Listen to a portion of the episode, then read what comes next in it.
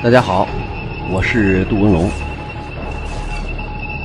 我在蜻蜓 FM 为你解读热点武器。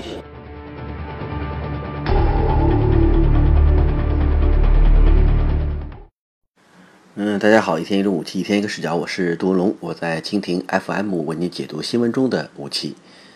呃，这两天呢，在长春的空军开放日上，我们一款高级教练机首次现出了真正的这种局面。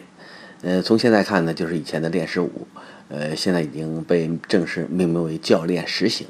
这样，我们在中高级教练机这方面又有这个新的机型，而且从外形看呢，以前我们羡慕俄罗斯的米格 AT、雅克幺三零，以及意大利的马吉 M 三四六，呃，这几款教练机呢，跟这些教练机达到了同一个水平。你看，之前我们的教练机基本是在战斗机的形态上转移和发展。你像以前我们有歼五飞机，然后有个歼教五。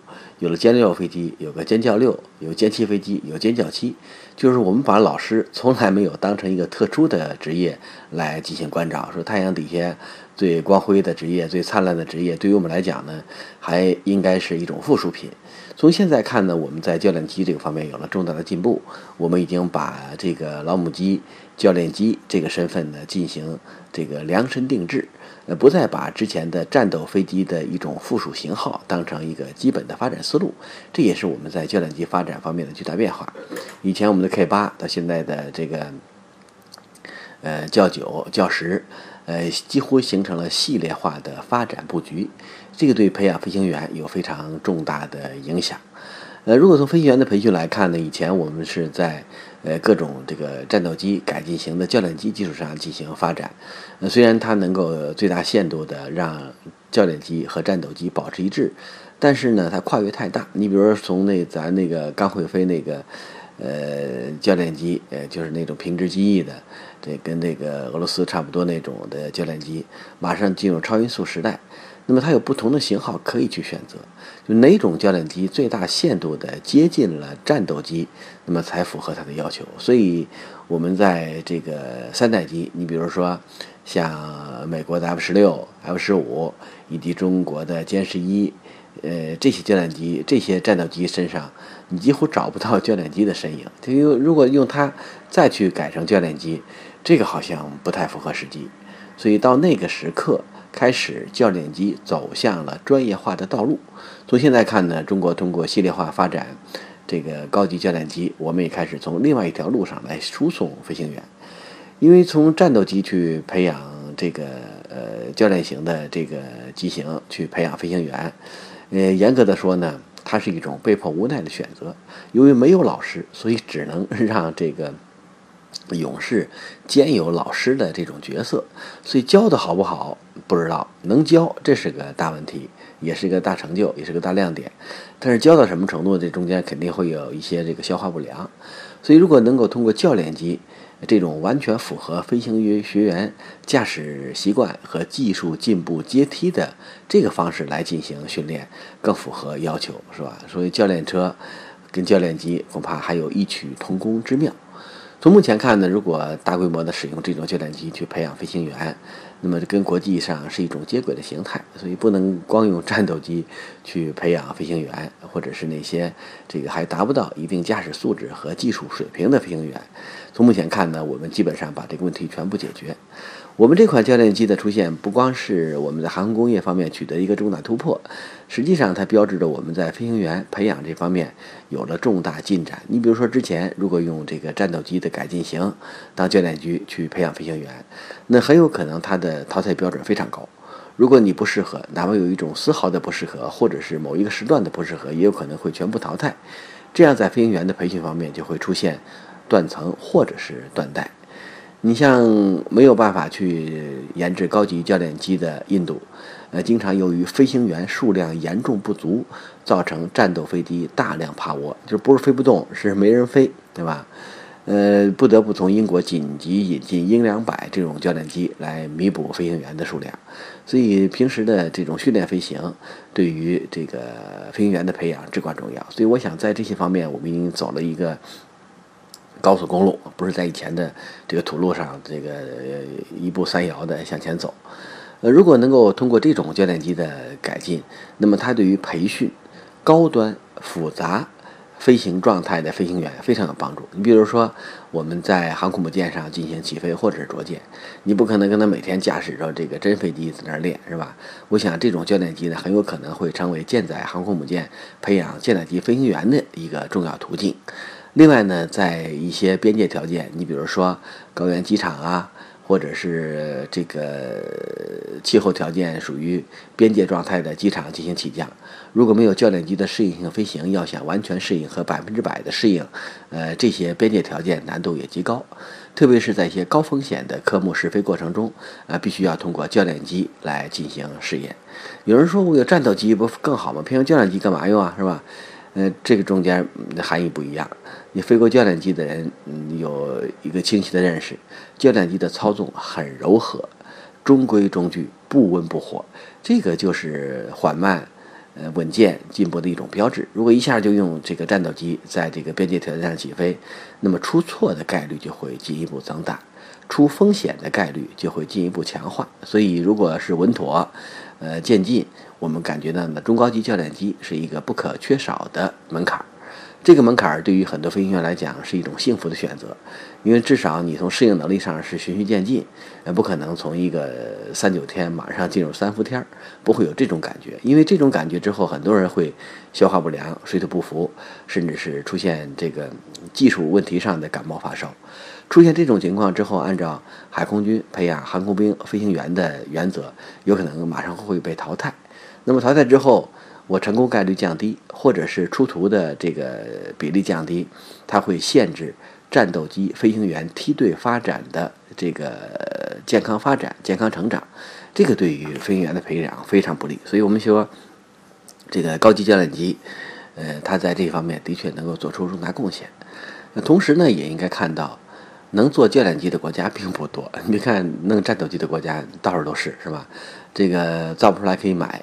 但是教练机并不是每个国家都可以，这个按照这个不同层次的飞行学院的需要来进行这个多阶段的梯次发展。从我们国家目前教练机这个水平看呢，在全球范围内是不落后的。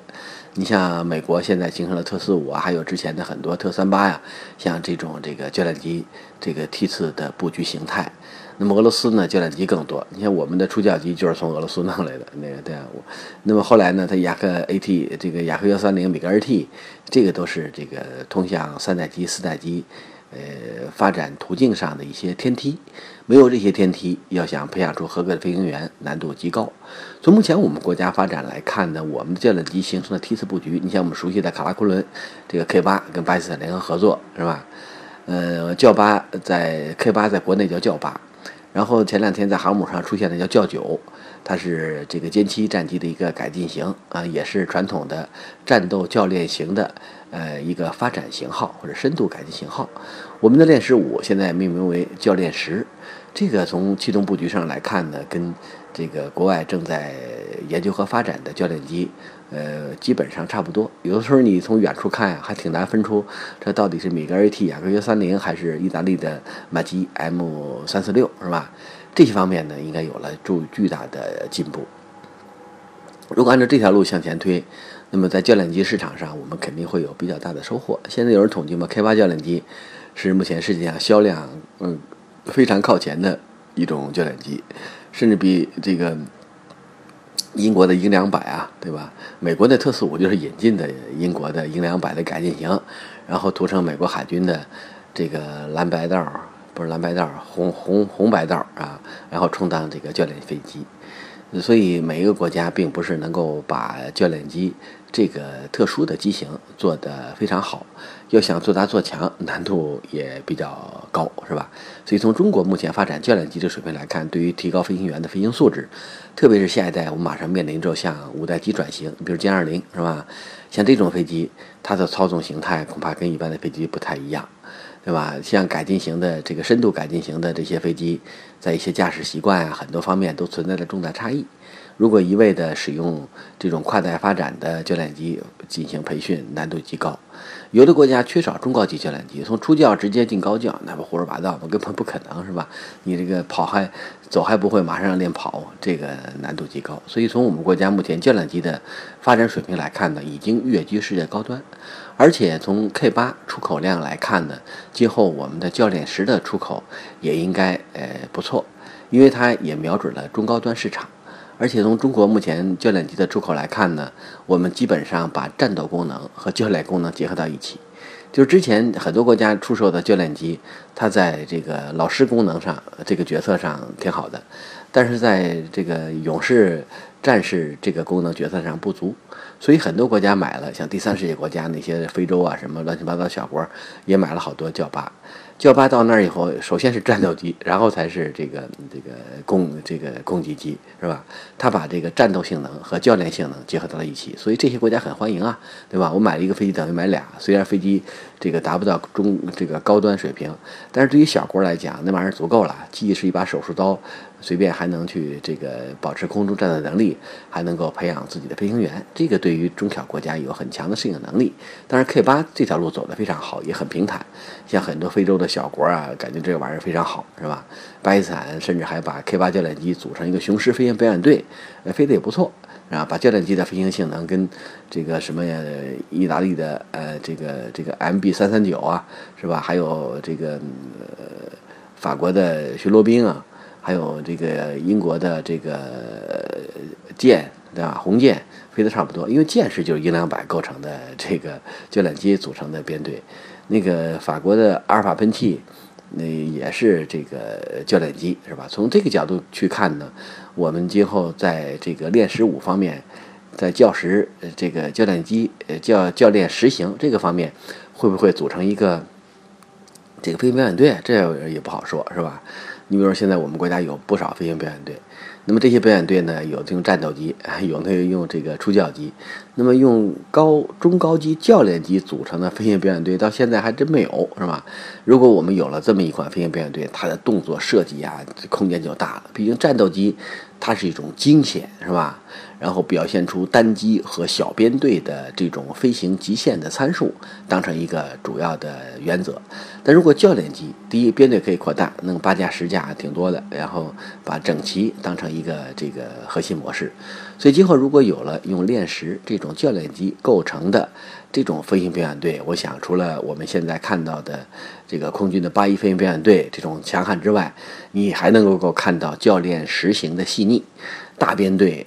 而且呢，整齐划一，这个在空中那也能够显示中国空军另外一种颜色，另外一种状态。所以我想，如果能够把这种飞机除了出口啊、训练呀，然后再把一个飞行表演队的名号插在其中，我想它的综合能力和影响啊，的确会上升到一个新的高度。有了这样一支表演队。等于你空军的旗帜不光是一面，是多面。这样大家在观察中国空军的时候，往往会通过教练机这个窗口、飞行表演队这个窗口来对你有一点认识。那么随着这种认识的逐渐深入，我们的能力会上升，我们的市场会扩大。我们在教练机这个特殊的呃机型领域内，我们会做得越来越好，越来越强。所以也祝愿我们的。练十，就是我们以前说的这个教十五，能有一个非常好的前景。有了它，我们今后在老师这个行当上，呃，一定是天天都是教师节。